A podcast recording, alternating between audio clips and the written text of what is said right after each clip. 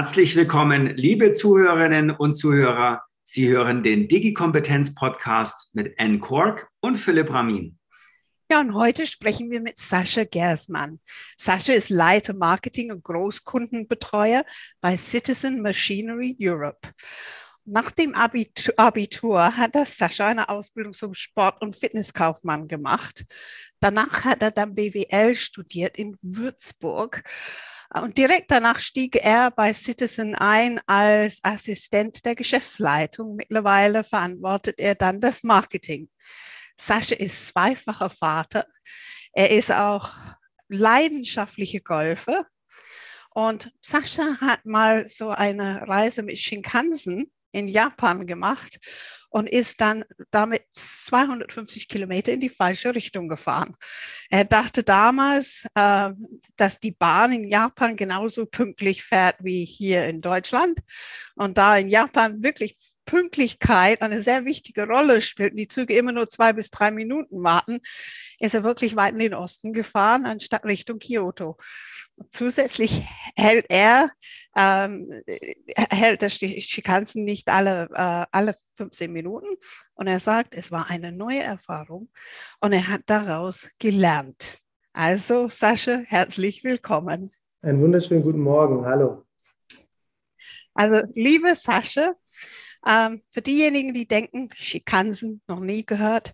Shinkansen bedeutet neue Stammstrecke und ist der Name des Streckennetzes japanische Hochgeschwindigkeitszüge und auch gleichzeitig der Name des Hochgeschwindigkeitszugs selbst, mit dem du in die falsche Richtung gefahren bist. Du hast gesagt, du hast daraus gelernt. Was genau hast du daraus gelernt, Sascha? Absolut. Ähm, ich habe äh, daraus gelernt, tatsächlich äh, die Uhr wirklich mal als Uhr einzusetzen und ähm, ja, zu schauen, ob vor allem dann auch die Zugnummer mit der Ankunftszeit übereinstimmt, mhm. um diesen Fehler nicht noch ein zweites Mal zu machen. Und toi, toi, toi, bisher hat es äh, gut funktioniert manchmal geht die Reise woanders hin, als man dann auch gedacht hat, wie halt im Berufsleben selbst, oder? Absolut. Manchmal ist es wirklich sehr schön, vielleicht mal neue Wege einzuschlagen. Nur in dem Fall ähm, war es dann verbunden mit circa vier Stunden Verspätung. Du bist ja leidenschaftliche Golfer. Ja. Und ähm, ja, wer Golf erfunden hat, ist total umstritten, aber wir, wir Briten sagen, es waren die Schotten, weil äh, König James II. den Begriff Golf zuerst benutzt, äh, benutzte. Ähm, und Golf ist eine Ballsportart, wo es darum geht, den Ball mit möglichst wenig Schlägen ins Loch zu bringen. Und ähm, hierfür kommen dann auch so verschiedene Golfschläge zum Einsatz. Kannst du daraus Verbindungen zur digitalen Transformation herleiten? Ja. Also ich denke mal, dass das Golfspiel an sich ähm, wahrscheinlich nicht wirklich viel mit digitaler Transformation zu tun hat. Was man aber mittlerweile sieht, ähm, dass bei professionellen Turnieren natürlich ähm, immer mehr digitale Plattformen genutzt werden, mhm. um eben Ergebnisse, Zwischenstände, Übertragungen ja, zu, darzustellen. Und äh, dementsprechend hat man im Großen und Ganzen, wenn man ähm, auf den Golfsport schaut, schon auch das Gefühl, dass sich da was tut in dem Bereich. Aber direkt beim Golfspiel an sich ist es immer noch so klassisch wie vor Hunderten von Jahren. Mhm. Man braucht aber für beides sehr viel Geduld, ja, bis man dann wirklich am Ziel ist. Ich glaube, das ist schon etwas, was beides vereint. Absolut. Und es gibt mir vor allem jedes, also wenn ich, wenn ich nach der Arbeit immer noch die Möglichkeit habe, äh, ein paar Löcher zu spielen, ähm, da komme ich runter, da schalte ich ab, da kann ich wirklich ähm, ja, zur Ruhe kommen. Mhm. Sascha, bei, bei dieser Einleitung, da haben bestimmt also viele, viele gedacht, also voll cool Citizen, der hat wahrscheinlich also eine hochmoderne Uhr am Arm und in japanische Uhrmacherkunst gemacht. Ist das so? Oder äh, bist du auch mit anderen Sachen befasst? Was kannst du uns über Citizen Machinery Europe erzählen? Also tatsächlich äh, trage ich sehr selten Uhren. Ähm, wenn ich eine Uhr trage, dann oftmals zum Sport, wenn ich joggen gehe. Das sind dann meistens Smartwatch-Uhren, nennen wir es mal als Überbegriff. Ähm, ich muss tatsächlich auch oft erklären, dass, äh, wenn ich bei Citizen arbeite, dass Citizen mehrere Sparten hat, unter anderem eben auch den Maschinenbau, wo ich tätig bin. Und wir haben schon in den letzten, ich sage jetzt mal, drei, vier Jahren mit dem Thema digitale Transformation, digitale Kompetenz gearbeitet und sind da auch auf einem sehr guten Weg und noch nicht am Ende. Das ist ja das Schöne im Bereich der digitalen Transformation oder digitale Themen grundsätzlich. Ähm, entwickelt sich ja alles weiter. Der Markt entwickelt sich weiter. Wir müssen uns dem Markt anpassen. Dementsprechend ist da definitiv kein Ende in Sicht im Moment. Mhm. Wir beschäftigen uns ja auch sehr viel mit dem Thema Industrie 4.0 bei uns hier in der Firma im Institut. Ähm, welcher, welche Bedeutung hat der Industrie 4.0 Begriff für euch und vielleicht auch äh, so ein bisschen aus japanischer Sicht? Ähm, ist das da genauso angekommen? Also mittlerweile muss ich schon sagen, dass das Thema Industrie 4.0 im technischen Sinne bei uns angekommen ist. Da haben wir auch schon vor einigen Jahren mit begonnen. Da geht es bei uns speziell um das Vernetzen der Maschinen, um die Datenauslese. Welche Informationen bekommen wir aus der Maschine raus und können dem Kunden weitergeben, damit der Kunde eben natürlich auch dann seine Produktion verbessern kann, eben auch nach ganz klassischen japanischen Methoden arbeiten kann.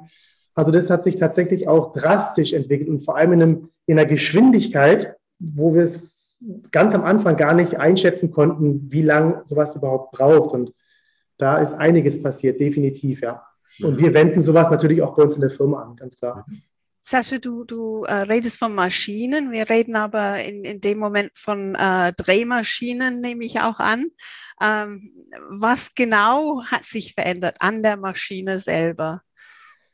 Also ich sage mal, die Mechanik an sich ist immer noch die gleiche. Es kommt Rohmaterial in eine Drehmaschine rein und dann werden ganz verschiedene Werkzeuge dieses Material bearbeiten, bis dann am Ende das Fertigteil rauskommt.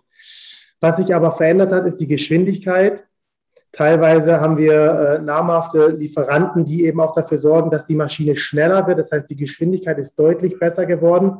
Und was dem Kunden mittlerweile wichtig ist, wenn er jetzt eine Produktion hat mit mehreren Maschinen, alles im Überblick zu behalten. Und diesen Überblick, den bekommt er eben durch unsere Industrie 4.0, so nennen wir sie eben, da wir alle Maschinen miteinander verknüpfen können und mehr oder weniger auf einem großen Bildschirm abbilden können. Mhm. Der Kunde kann schon frühzeitig erkennen, ob ein Werkzeugwechsel ansteht, ob Material ausgeht, ob die Maschine vielleicht auch einen Fehler hat. Und ähm, das haben wir tatsächlich in-house bei uns in Esslingen entwickelt. Also das kam, die Idee kam aus Japan, dass wir sowas mal implementieren sollten, aber die Entwicklung selber kam bei uns aus Esslingen in dem mhm. Fall. Unsere Industrie für Null begeisterten Zuhörerinnen und Zuhörer werden jetzt natürlich fragen, ja, das ist super. Funktioniert das eigentlich nur, wenn ich einen Maschinenpark habe, der aus äh, Maschinen eures Fabrikats besteht? Oder klappt das denn auch, wenn ich unterschiedliche Hersteller habe? Das ist ja immer noch so ein bisschen eine Gretchenfrage, also die, die Interoperabilität herzustellen, ohne zu sehr ins Technische abschweifen zu wollen. Aber ähm, habt ihr da bestimmte Standards, Schnittstellen, damit das sozusagen auch übergreifend funktioniert? Ja, es gibt eine Standardschnittstelle, die auch die Wettbewerber drin haben sollten. Dementsprechend ähm, hat der Kunde natürlich die Möglichkeit, sowohl unsere als eben auch Wettbewerbsmaschinen zu vernetzen und dann eben auch ja, abbildbar zu machen. Mhm. Wie fit ist der Kunde, Sascha? Also muss man den Kunden heutzutage noch also ausbilden, um die Maschinen zu nutzen, unterstützen mit diesen technischen Geschichten, die dann auch dazu kommen sind, oder sind die Kunden super fit drin und brauchen das alles nicht? Also es kommt ganz drauf an. Wir bieten es natürlich von uns aus immer gerne dem Kunden an. Großkunden, die wirklich im zwei-, dreistelligen Bereich Maschinen haben, die sind oftmals schon fit, weil sie das natürlich, weil sie den, den Vorteil, den sie dadurch generieren, äh, frühzeitig erkannt haben und sich dann selbstständig schon ähm, darum bemüht haben, das zu lernen.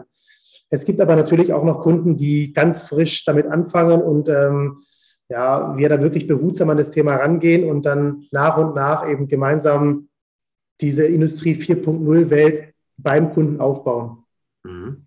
Was, was war denn bei euren, sagen wir, bei euren Produkten in den letzten Jahren so der Game Changer? Gab es da einen? Also, ich meine, du hast schon gesagt, die Mechanik und so weiter, das ist immer noch relativ das gleiche Prinzip.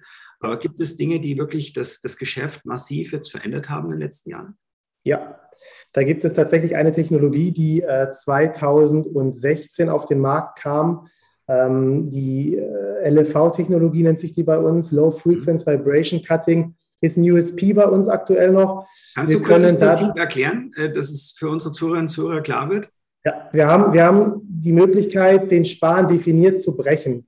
In der Regel gibt es verschiedene Materialien, die verschiedene Härtegrade haben. Es gibt ein Material wie Kunststoff, wenn man das zerspannt, dann gibt es einen Wirrspan, einen ganz langen Span, der bricht nicht, wickelt sich ums Werkzeug, das Werkzeug geht kaputt, der Kunde hat ein Problem.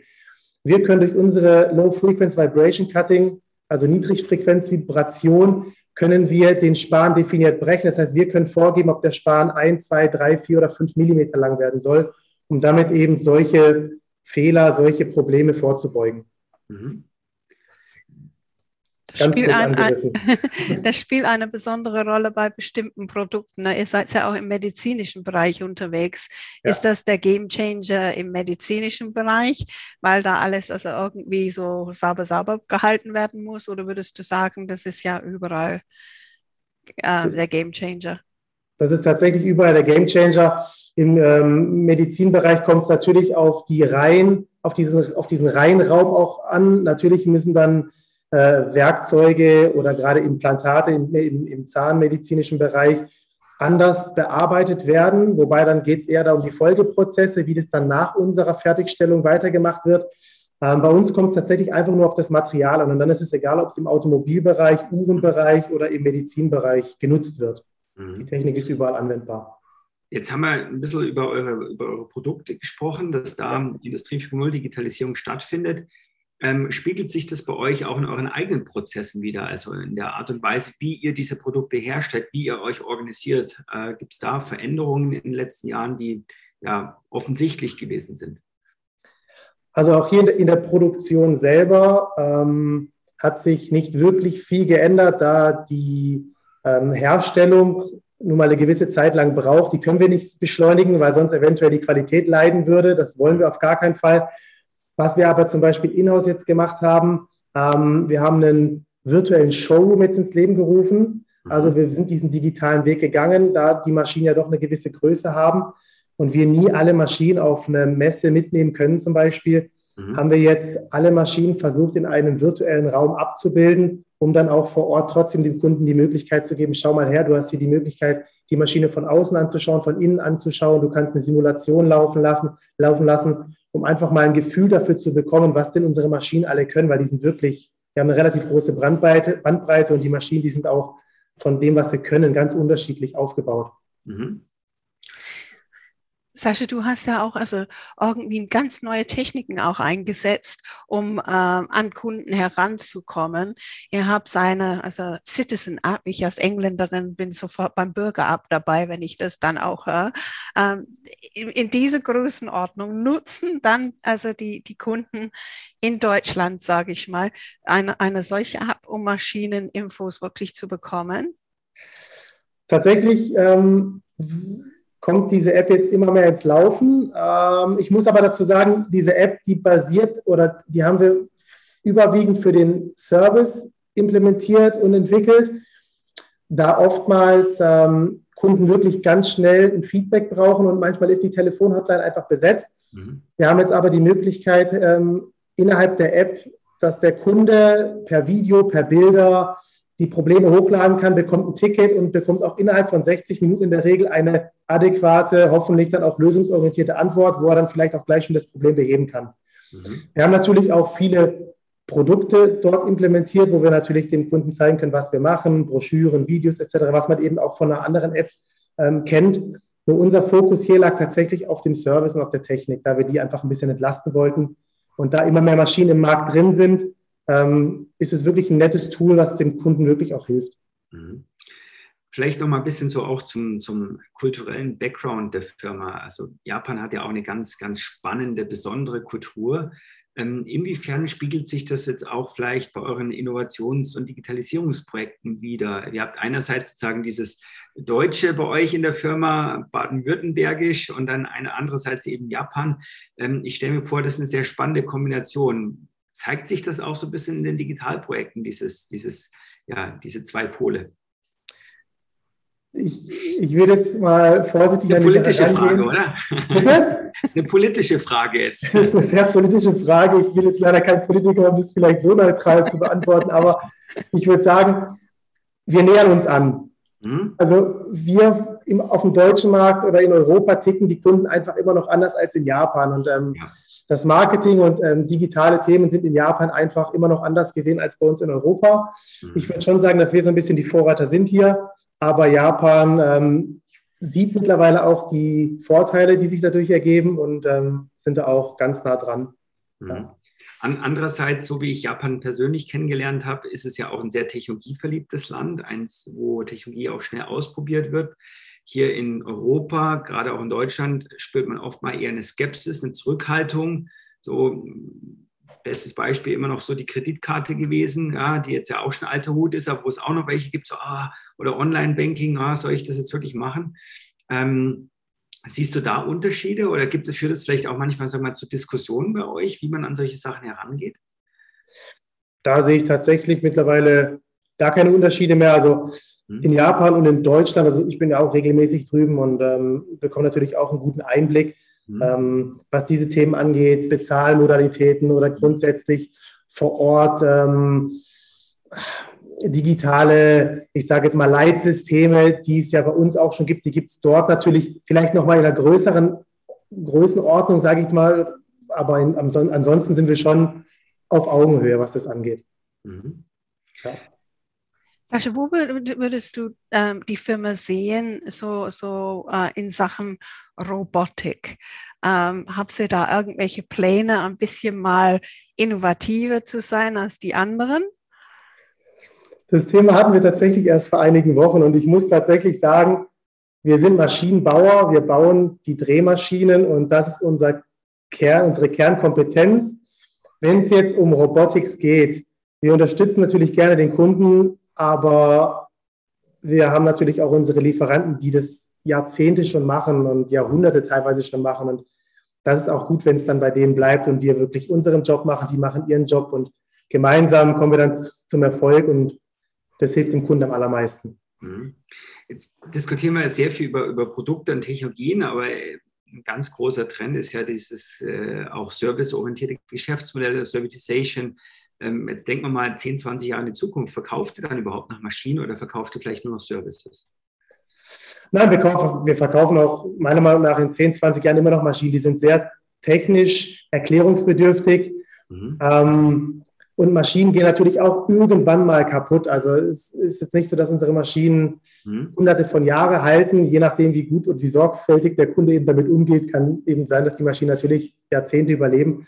Aber dennoch ähm, sehen wir natürlich auch den Service immer stetig wachsen. Mhm. Dort machen wir uns natürlich auch weitere Gedanken, ob wir dann eben mit diesen Google-Brillen zum Beispiel jetzt in Zukunft arbeiten, um dann eben auch vielleicht nicht mehr zum Kunden direkt fahren zu müssen, sondern man das per Remote eventuell auch äh, den Kunden unterstützen kann.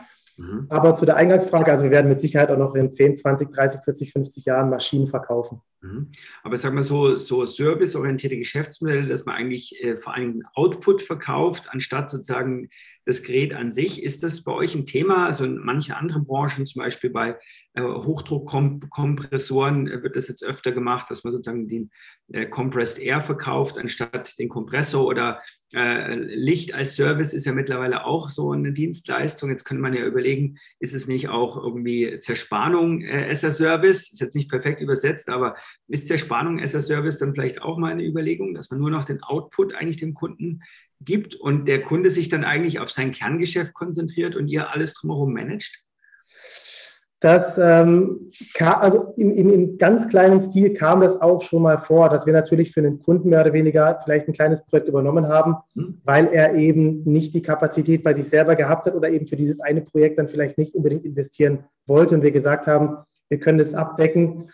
Aber grundsätzlich ist es trotzdem so, dass wir natürlich auch mit unseren Maschinen hier in unseren Räumen an die Kapazitätsgrenze kommen bei uns ist es normalerweise auch so, bevor ein Kunde eine Maschine kauft, gibt es einen Drehversuch. Das heißt, die Maschinen sind bei uns ständig im Einsatz, auch für mhm. ganz, ganz viele verschiedene Pro Pro Produkte und Projekte. Von daher können wir nicht für den Kunden irgendwie eine Woche, zwei, drei Wochen äh, eine Maschine einfach mal blocken, um zu produzieren. Mhm. Zerspannung als Service. Äh, so gesehen werden die Kunden weiter die Maschinen kaufen müssen, um ihre, ihren, Teil dazu, zu, ihren Teil dazu beizutragen. Ja. Mhm. Sascha, wie emotional kann man werden über eine Maschine? Man sagt ja heutzutage im Marketing ist eine der wichtigsten Zukunftsskills emotionalisieren. wie emotional kannst du werden über eine äh, Drehmaschine? Also ehrlich müsst ihr sagen, wir haben vor einigen Wochen einen neuen Launch gehabt von einem LFV-Video, was ja vorhin mal kurz erklärt wurde, und ich habe Gänsehaut bekommen. Also emotionaler geht es kaum. Man kann mittlerweile auch wirklich ähm, im Bereich der Animation, im Bereich der Musik, der Akustik kann man natürlich schon auch anteasern und zwar so anteasern, dass man wirklich mit einem Wow-Effekt aus so etwas herausgeht. Also für mich als eigentlich Betriebswirt, der so gar nichts mit der Technik zu tun hat, ähm, hat sich das in den letzten sieben Jahren schon auch gewandelt. Also ich werde auch emotional, wenn ich einen super tollen Messestand sehe und mir denke, boah, da haben wir schon was Gutes geleistet, was sehr Gutes geleistet oder auch eben jetzt der virtuelle Showroom, unser neues Intranet. Das sind Dinge, die machen mich einfach glücklich, weil ich es natürlich aus Marketing-Sicht sehe und ähm, gerade das, was wir auch dann dem Kunden präsentieren können. Für mich ist es das schönste Gefühl, wenn der Kunde auch erstmal sprachlos ist, weil er einfach nicht weiß, was er in dem Moment sagen soll, im positiven Sinne natürlich. Mhm. Also es funktioniert. Du hast gerade schon ein bisschen angesprochen, dass das ein wichtiger Punkt ist, aber wie, äh, wie hat sich in den letzten Jahren auch so ein bisschen dein Job verändert? Also hat die Digitalisierung und auch andere Trends äh, da viel an deinem Alltag verändert? Also ich muss sagen, als ich eingestiegen bin, haben wir natürlich noch sehr viel mit externen Agenturen gearbeitet. Mhm. Ähm, das heißt, äh, ich hatte zwar schon in einer gewissen Art und Weise einen Einfluss auf das, was hier passiert, aber ich musste dann mehr oder weniger abwarten, bis dann das fertige Produkt rauskam, nachdem man das im, im Kick-Off-Meeting besprochen hat. Mittlerweile machen wir sehr viele Sachen in-house. Das heißt, wir haben wirklich ähm, den vollen Überblick. Wir können selber gestalten, gerade eben auch, ähm, was den Showroom angeht. Da können wir spontan auch andere Einflüsse wirken, wieder wirken lassen. Wir können, wir haben wirklich, also mein Job in dem Fall hat sich schon hinsichtlich dem Digitalisierungsthema um bestimmt nicht gerade 180 Grad, aber ich sage mal 120 Grad gewandelt. Definitiv. Wie, wie, äh, wie bildest du dich da in diesem Zusammenhang auch weiter? Also ich vermute, das ist auch für dich immer wieder eine Herausforderung, dass du dann dich auf neue Themen und An Ansätze äh, einlassen musst. Hast ja. du da sozusagen Strategien, Vorgehensweisen, wie du dich auch immer wieder weiterbildest? Oder wie macht man das auch bei euch generell? Also ich habe ein relativ gut ausgebildetes Netzwerk bei mir, ähm, wo ich natürlich auch immer wieder die neuesten Dings, äh, die auf dem Markt eben sind, äh, mitbekomme. Und wenn da natürlich was Spannendes für uns dabei ist, dann hinterfrage ich das, dann vernetze ich mich auch mit der Person, dann gehe ich natürlich auch in den 1 zu 1 Austausch. Mhm. Und ähm, ansonsten gibt es natürlich auch klassische Seminare, Plattformen, wo man das Grundlegende mitbekommt. Mhm. Um da aber vertieft reinzugehen, mache ich das teilweise auch in meiner Freizeit, wenn ich zu Hause bin. Ich meine, ich lebe ja auch in einer gewissen Art und Weise digital mit Handy, mit iPad, ja. mit jeglichen ähm, ähm, ähm Dingen. Und von daher kann man das mittlerweile wirklich auch sehr gut bei uns in diese trockene, anfangs trockene Branche äh, einbinden. Definitiv. Leben auch alle Mitarbeiter außerhalb des Marketings digital? Also man sagt, es ist eine Firma, äh, über 100 Jahre gibt es die Firma und es sind bestimmt auch ein paar Mitarbeiter etwas länger da oder im Blue-Collar-Bereich unterwegs oder sonst wo. Sind alle so vernetzt wie du? Das ist wieder eine sehr nette politische Frage. also ich, ich, ich würde mal sagen, auch hier haben wir einen Wandel gesehen. Es gibt teilweise wirklich Kollegen, bei denen ich gedacht hätte, da brauche ich gar nicht erst Anfrage. Und das sind dann mittlerweile sogar die, die mit mir gemeinsam den Weg gehen, pushen, ihre Kollegen, ihre Mitarbeiter wieder pushen, dass die dann eben doch auch diesen Schritt mitgehen, weil das ist die Zukunft. Also wir, wir, wir sind nicht mehr in den 80er Jahren drin, wo man vielleicht auch noch einen Fax verschickt, sondern wir sind wirklich dran und was ich vorhin schon gesagt habe, es, hat, es ist noch kein Ende in Sicht. Es wird ja immer weiter und weiter und weiter gehen bei dieser Transformation. Die hat ja noch kein Ende genommen. Und man muss Mut haben, man muss vielleicht auch ein bisschen klar Geld in die Hand nehmen, um zu investieren. Und ähm, man kriegt vielleicht mal einen Rückschlag, aber dann macht man wieder einen großen Sprung. Und ja, so ist gerade aktuell mein Motto und es funktioniert. Sascha, wie viele Klicks braucht es denn, dass ich äh, online bei euch eine Maschine bestelle? Also aktuell sind wir noch nicht so weit, muss ich tatsächlich gestehen.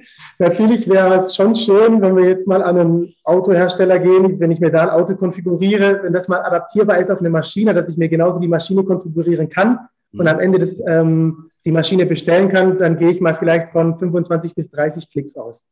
Okay, aber es ist äh, dann irgendwann auch möglich. Ja, das ist definitiv unser Ziel. Ja. Wir verkaufen jetzt teilweise schon über einen Online-Shop äh, Zubehörartikel. Mhm. Ähm, aber wie gesagt, bei den Maschinen, da sie wirklich oftmals 100% customized sind, ist der, der Aufbau dieses Online-Shops für den Maschinenverkauf doch deutlich komplexer. Mhm. mhm. In, inwiefern äh, orientiert ihr euch denn da auch an anderen Branchen oder an anderen Segmenten der Industrie? Also ihr seid jetzt in einem Teilaspekt, in einem Teilsegment drin. Ähm, wie wichtig ist da der Austausch auch äh, mit anderen Maschinenanlagenbauern, die ja vor ähnlichen Herausforderungen stehen, die vielleicht manchmal ein bisschen langsamer sind oder manchmal ein bisschen schneller sind? Also auf, auf, auf dieser horizontalen Ebene mit den anderen Maschinenbauern ist es tatsächlich so, dass wir uns auch natürlich austauschen, auch Messen austauschen. Ähm, wir dann natürlich auch selber recherchieren, ganz klar, was macht der Wettbewerb, wo hat er vielleicht gerade irgendwas Interessantes auf den Markt gebracht, was wir vielleicht noch besser machen können.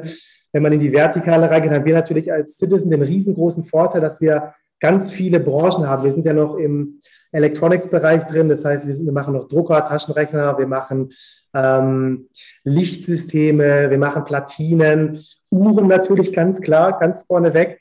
Und was vor allem mich jetzt im Marketing, was die Werbung betrifft, ähm, haben wir natürlich da die besten Voraussetzungen, um da eben in der Vertikalen uns auch mal auszutauschen und dann vielleicht auch mal gerade aus dem Uhrenbereich, die natürlich auch sehr emotional die Produkte bewerben, vielleicht auch mal das eine oder andere abzuschauen, ganz klar. Mhm. Oder vielleicht gibt es ja dann zur Maschine auch noch die Uhr mit dazu als Bonus.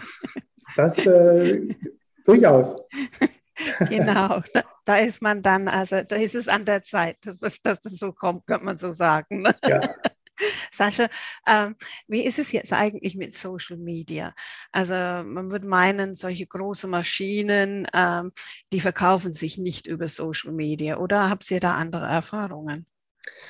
Wir haben tatsächlich zu Beginn, das ist auch jetzt schon fünf Jahre circa her, ganz klassisch auf der größten Plattform auf Facebook versucht, ähm, sind gescheitert, beziehungsweise haben gemerkt, dass da einfach nicht unser Klientel sitzt. Mhm und haben dann eben vor drei, zweieinhalb, drei Jahren sind wir auf LinkedIn übergestiegen oder umgestiegen, da wir einfach dort gesehen haben, da sind Kunden von uns drin, da sind Lieferanten von uns drin, da sind auch vor allem potenzielle Kunden vertreten.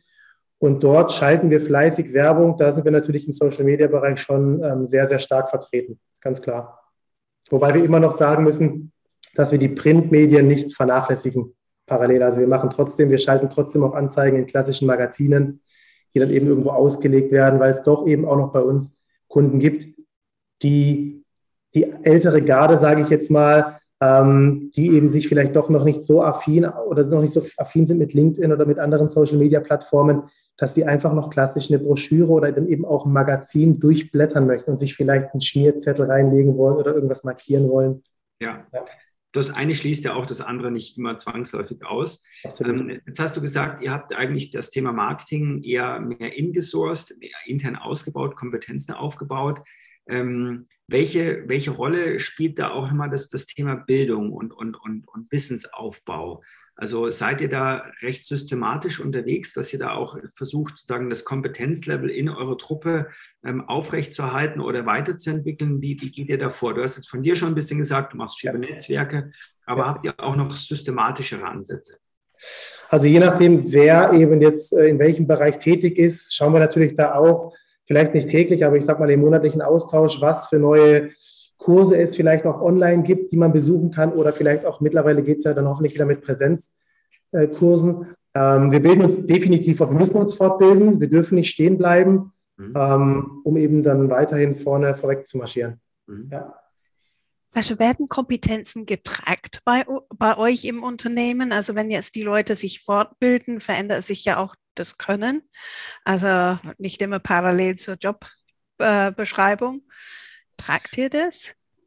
Ähm, ich merke es von unserem, ich merke, ich merke es innerhalb der Kampagnen, die wir bespielen, dass die Kollegen, die dann zum Beispiel auf Fortbildungen gewesen sind, mhm. auf einmal vielleicht auch wieder einen ganz anderen Blickwinkel auf gewisse Themen haben und dann einfach auch vielleicht sogar neue Ideen mit reinbringen, die vorher gar nicht auf dem Schirm waren, wo wir dann eben merken, aha, das wird mit Sicherheit oder das kommt mit Sicherheit dann jetzt eben von dieser Weiterentwicklung, auch von der persönlichen Weiterentwicklung. Mhm. Ja. Welche, welche Kompetenzen sind denn aus deiner Sicht so im Marketingumfeld in den nächsten Jahren die Kompetenzen, wo man sagt, ohne das geht es einfach nicht? Also wenn wir jetzt Marketing-Zuhörerinnen und Zuhörer haben, was würdest du denen denn so empfehlen aus deiner Praxissicht, worauf es in den nächsten Jahren richtig in eurem, in eurem Business ankommen wird? Also wie gesagt, es wird weiterhin das digitale Thema ähm, mit Sicherheit, das digitale Thema wird den Ton angeben. Mhm. Das heißt, äh, sowohl im, vielleicht sogar auch im Programmiersegment, also im Programmierbereich wird es mit Sicherheit im IT-Bereich, also IT mit Marketing zusammen, kann ich mir auch sehr gut vorstellen, dass es mit Sicherheit zukunftsorientiert sein wird. Ähm, so gesehen glaube ich schon, dass, dass da mit Sicherheit der größte Sprung passieren wird und dass da mit Sicherheit auch dieses Feld im Marketing ordentlich erweitert werden kann. Mhm. Ja. Jetzt mal ketzerisch gefragt, ähm, wenn wir jetzt so ein bisschen an das Thema künstliche Intelligenz denken, ähm, vielleicht können wir da auch noch kurz drüber sprechen, kann man das Marketing nicht bald relativ gut komplett automatisieren? Das ist eine gute Frage. Ich sage mal, grundsätzlich gibt es mit Sicherheit Branchen, wo man das vielleicht machen kann. Mhm. Bei uns äh, müssen wir wirklich individuell auf den Markt reagieren und auch kurzfristig reagieren. Mhm. Und da habe ich tatsächlich, muss ich dir gestehen, im Moment noch zu wenig Erfahrung im Bereich KI, ob das wirklich dann auch Market, aus Marketing-Sicht äh, so funktionieren kann. Mhm. Aber ich würde es nicht ausschließen. Nutzt ihr KI, also KI oder das maschinelle Lernen, sprechen wir mal lieber über das maschinelle Lernen, nutzt ihr das schon in einer Form? Also ich vermute, dass es vielleicht auch bei eurer Maschine eine Rolle spielt, aber nutzt du es auch im Marketingumfeld schon in irgendeiner Weise? Bisher sind wir da tatsächlich noch nicht drin. Nein. Okay. Mhm. Wie sieht es aus mit VR und AR? Also muss der Marketier der Zukunft immer mit der Brille sich gut auskennen? Das äh, ist definitiv ein Thema, was sogar schon auf den nächsten Messen bei uns äh, präsent sein wird. Wir werden äh, VR werden wir mit Sicherheit äh, bringen. Ich möchte jetzt noch nicht zu viel verraten, aber ja, um es kurz und billig zu beantworten, das wird kommen. Was ist denn aus deiner Sicht generell so der, der, der, sag mal, der, the next big thing in, in, in Digital Marketing oder Marketing generell in den nächsten Jahren? Gibt es da, gibt's da Themen, wo du sagst, das ist wirklich, das nimmt richtig an Fahrt auf? Also ist es das AR, VR oder sind es andere Themen noch, die du auf dem Schirm hast? Also gerade was du angesprochen hattest mit dem Thema künstliche Intelligenz. Mhm. Ich kann mir vorstellen, dass in diesem Bereich mit Sicherheit was kommen wird. Mhm. Ähm, VR, denke ich mal schon auch, dass da die Wettbewerber oder grundsätzlich die Maschinenbaubranche ähm, auch was machen werden. Mhm. Äh, grundsätzlich wird alles digitaler. Also eben von, von der Homepage über das Intranet, über den virtuellen Showroom. Wir müssen einfach ähm, dem Kunden die größtmögliche Präsentation oder unsere größtmögliche Präsentationsfläche dem Kunden zur Verfügung stellen. Mhm. Und da muss jede, jede Plattform genutzt werden, mhm. ganz klar. Und bei den, den äh, Mitarbeitern, mit denen du zu tun hast, ähm, gibt es eine Kultur im Unternehmen, dass die Mitarbeitenden ähm, auch Weiterbildung fordern und fördern, also untereinander, peer-to-peer? Ja. Ja, also diese Weiterbildungsthemen, die sprechen wir auch proaktiv an. Also wir sind natürlich auch immer daran interessiert, nicht nur der Person die Möglichkeit zu geben, weil am Ende des Tages profitieren wir natürlich am allermeisten davon. Die Person profitiert natürlich davon in dem Sinne, was sie dann eben für eine Fortbildung macht. Aber wir natürlich als Firma auch, um eben nicht stehen zu bleiben, eben da auch wieder vorne dran zu bleiben. Und wenn natürlich Kolleginnen oder Kollegen auf äh, Fortbildungen sind und dann natürlich mit neuen Ideen wieder herkommen, ist es natürlich für mich jetzt auch aus Marketing-Sicht sehr, sehr spannend, das vielleicht auch mit einzubauen bei uns. Ja. Mhm. Gelingt es euch da auch ausreichend sozusagen aus dem eigenen Dunstkreis auszubrechen? Weil ich sage, das ist schon immer so ein bisschen ein Thema der Industrie. Wir haben auch viele Industriekunden. Man ist schon immer sehr stark in seiner, in seiner Bubble drin. Ne? Die Industriemessen, Hannover Messe und so weiter. Das ist dann schon so, so ein bisschen Familientreffen, was ja auch okay ist. Aber habt ihr bestimmte Ansätze entwickelt, um eben auch in andere Branchen zu gucken und eben auch außerhalb eures üblichen Dunstkreises zu agieren? Ja, tatsächlich. Wie gesagt, dadurch, dass wir wirklich viele Branchen auch beliefern, mhm. sind wir natürlich jetzt auch zum Beispiel in einigen Wochen auf einer Medizinmesse, mhm. die eigentlich jetzt weitestgehend nichts mit dem Maschinenbau zu tun hat. Mhm. Wir aber natürlich in erster Linie ganz vorne dran die Maschine liefern können, um dann am Ende eben diese fertigen Produkte rauszubekommen. Das heißt, wir, wir sind natürlich auf den klassischen Maschinenbaumessen unterwegs, aber so wie du gerade schon gefragt hast, sind wir natürlich auch auf äh, branchenfremden Messen unterwegs, weil wir einfach denken, dass das vielleicht auch die Zukunft sein kann für uns. Wir machen uns natürlich auch Gedanken, gerade auch jetzt im Hinblick vielleicht auf den Elektromotor, wo können wir da vielleicht auch wieder Drehteile platzieren, mhm. Mikroteile platzieren. Da ist die Bandbreite auch enorm und dementsprechend schauen wir nicht nur nach uns in unserer Branche, sondern natürlich auch mit einem Weitblick. Mhm. Ja.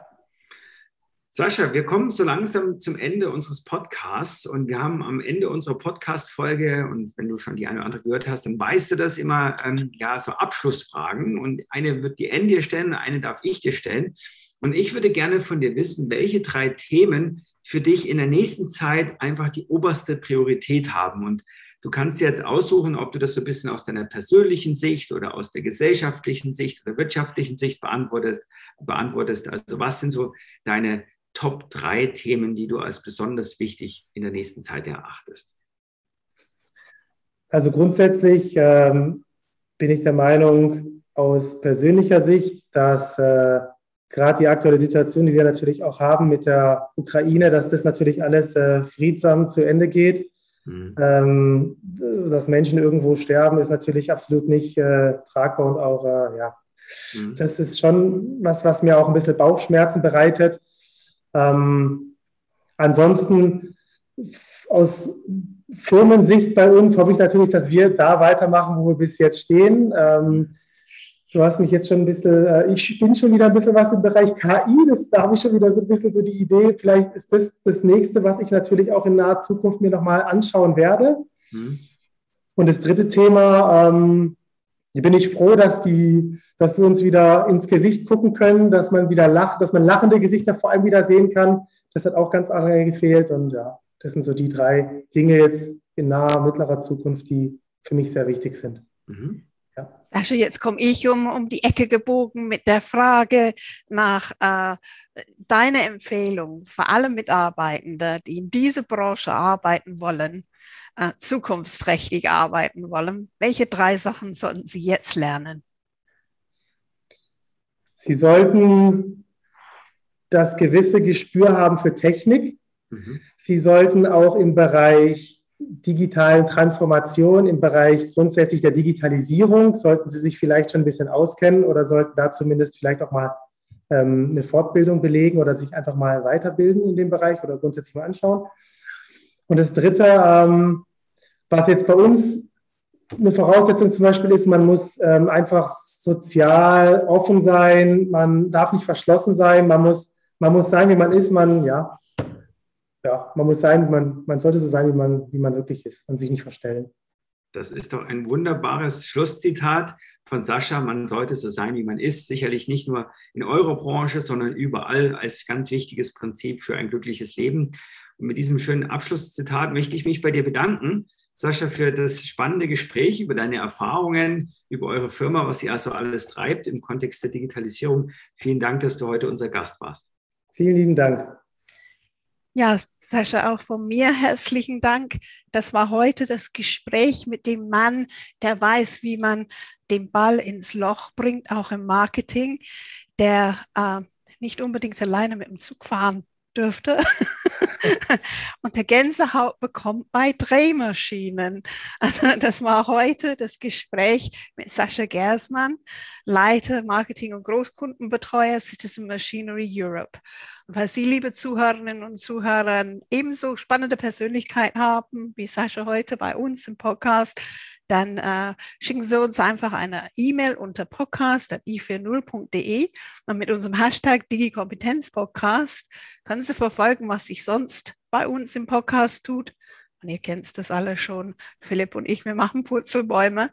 Wenn ihr das nächste Mal dabei seid, wenn es wieder mal heißt, bleiben Sie digital kompetent mit Philipp Ramin und Anne Koak.